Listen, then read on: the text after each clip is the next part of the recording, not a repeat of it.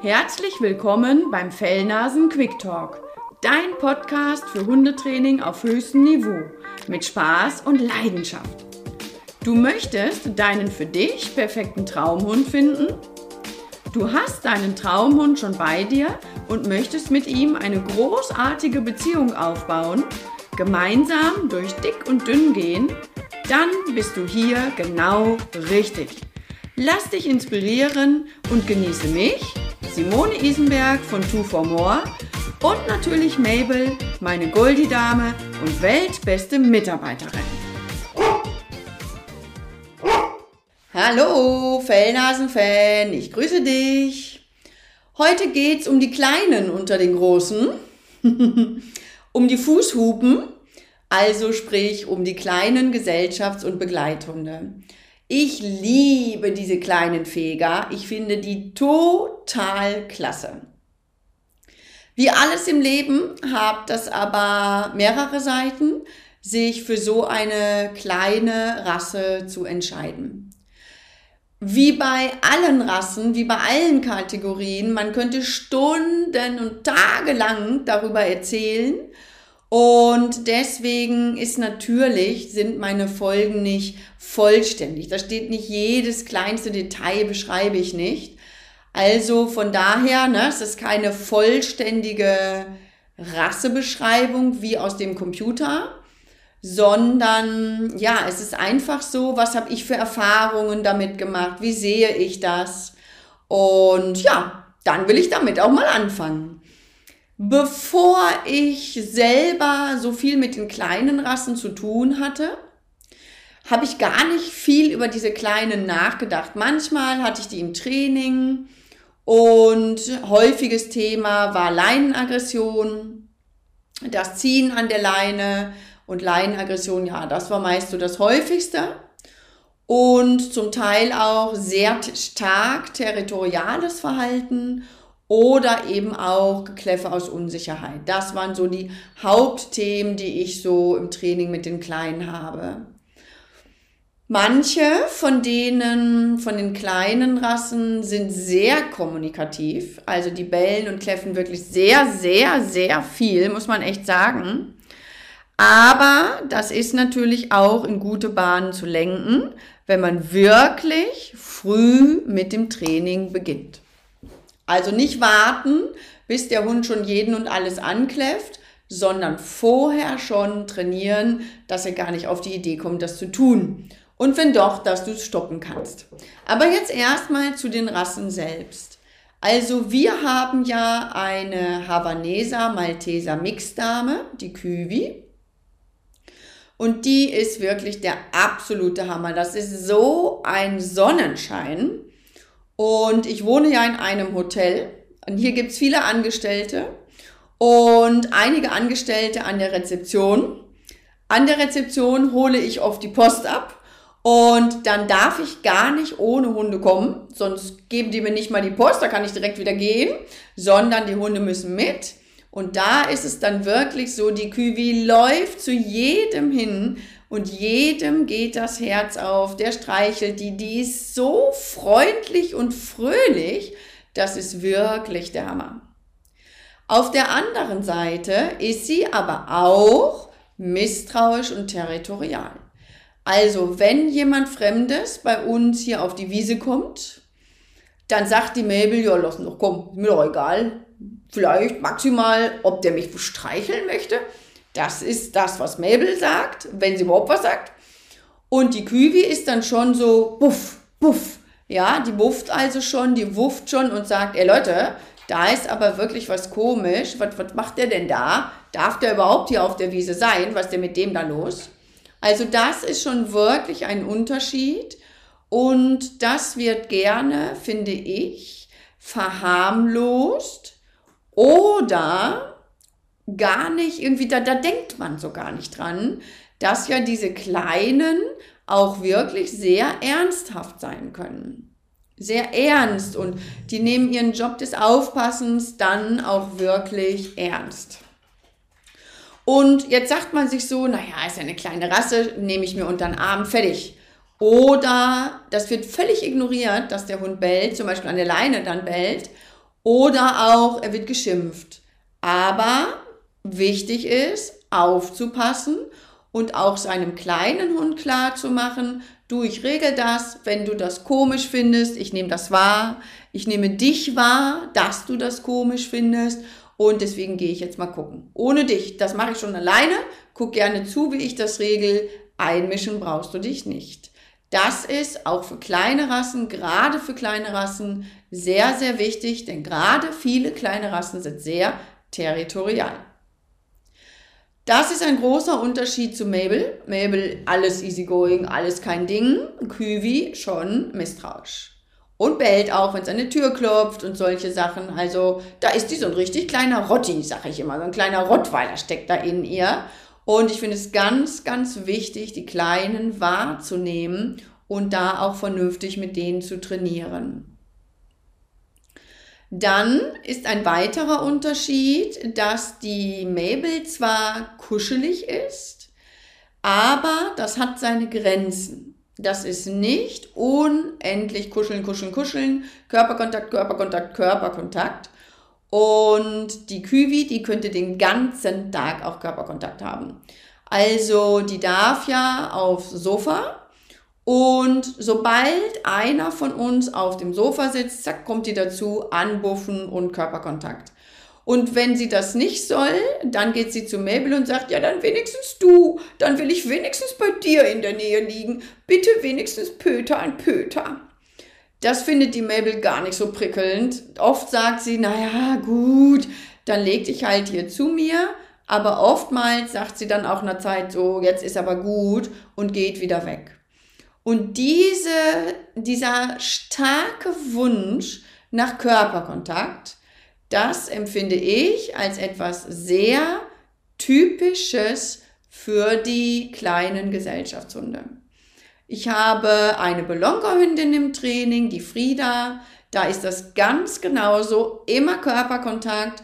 Die ist mit im Bett und am liebsten so Nase an Nase mit Frauchen im Bett also wirklich mitten ins Gesicht, da liege ich am besten.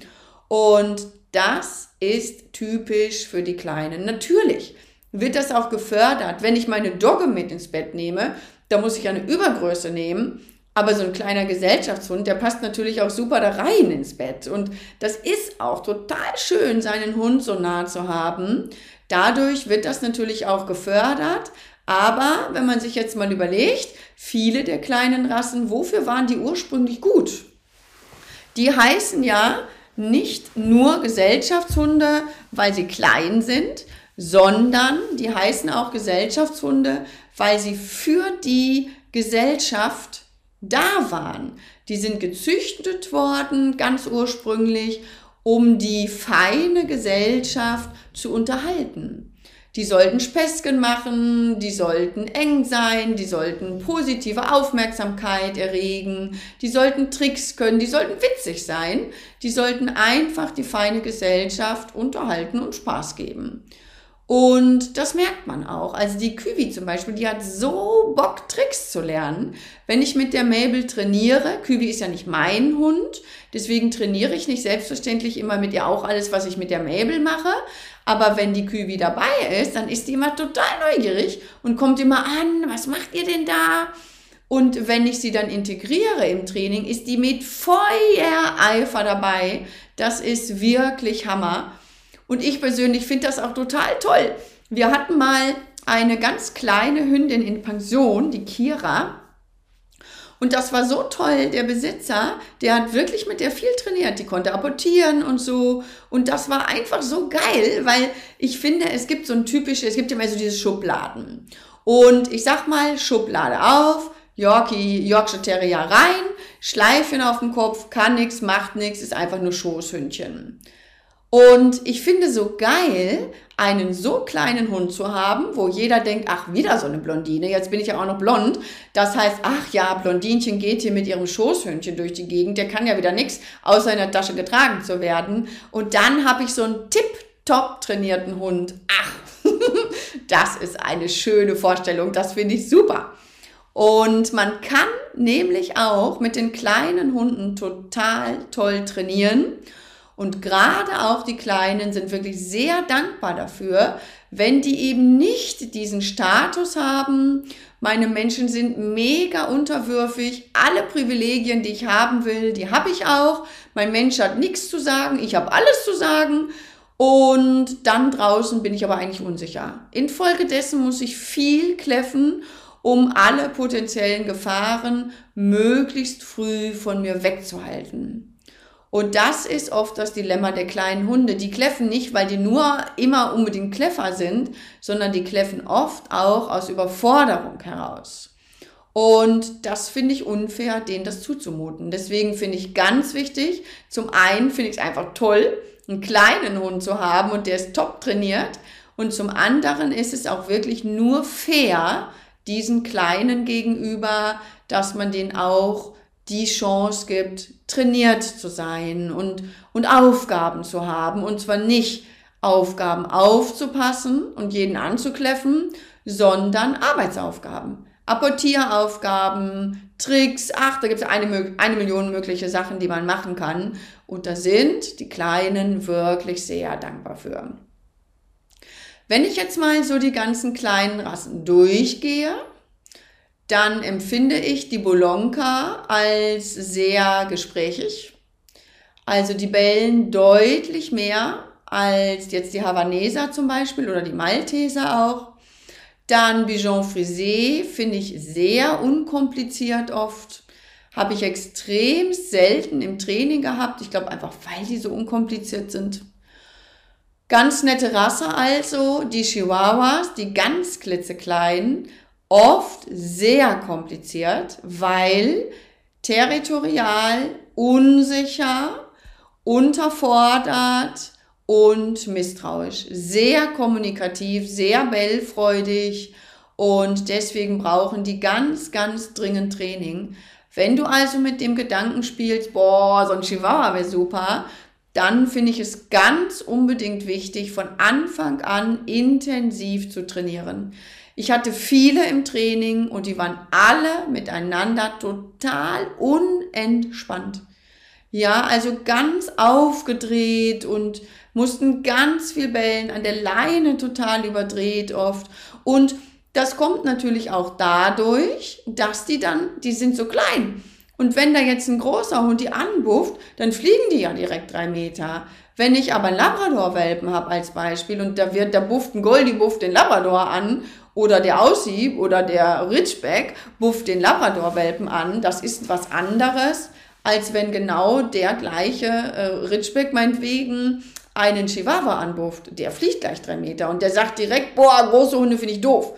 Deswegen finde ich es für die ganz, ganz wichtig, dass große Hunde natürlich lernen, auch mit den Kleinen umzugehen und dass die Kleinen aber auch lernen, mein Mensch passt auf mich auf und wenn große Hunde zu mir kommen, dann sind die mega nett und vorsichtig.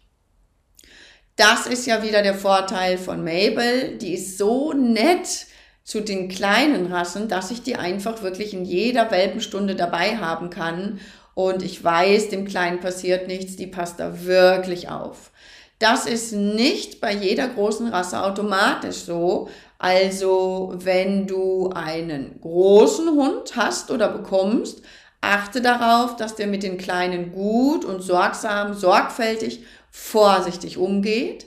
Hast du vor, dir eine kleine Rasse zu holen oder hast sie gerade schon geholt vielleicht, dann sorg auf jeden Fall gut für deinen kleinen Hund und lass nur die Großen an den Kleinen, die auch wirklich gesichert vorsichtig sind. Dann ist es bei mir so, gehe ich mit der Mabel spazieren, achte ich auch sehr darauf, dass sie möglichst nur freundliche Hundebegegnungen hat. Das ist mir sehr, sehr wichtig. Da bin ich sehr vorsichtig. Natürlich auch gebranntes Kind durch mein Hoverwart. Die hat ja andersrum alle anderen Hunde verprügelt, die ihr nicht gefallen haben. Das fand ich natürlich super schrecklich, dass sie das tut. Und umgekehrt weiß ich natürlich auch darum, um die Themen, wenn Dinge passieren, dass dann Hund attackiert wird.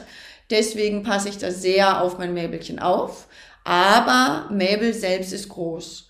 Habe ich die Kühe dabei, bin ich doppelt und dreifach vorsichtig, weil wenn die einen abkriegt mit ihren nicht mal 5 Kilo, hat das eine ganz andere Gewichtung, als wenn die Mabel mit ihren knapp 30 Kilo mal was abbekommt. Und das ist ein Grund für mich ganz persönlich, ein Grund mit, warum ich mich gegen einen kleinen Hund entschieden habe. Ich bin so sorg, sorg, sorgsam, nennt sich das, glaube ich, und so vorsichtig und mache mir so schnell Sorgen, dass Spaziergänge für mich mit meinem kleinen Hund deutlich anstrengender sind oder wären als mit einem größeren Hund. Und das bedeutet für mich im Alltag eine sehr große Einschränkung innerlich. Und das ist für mich ein Grund mit, warum ich eher einen größeren Hund bevorzuge.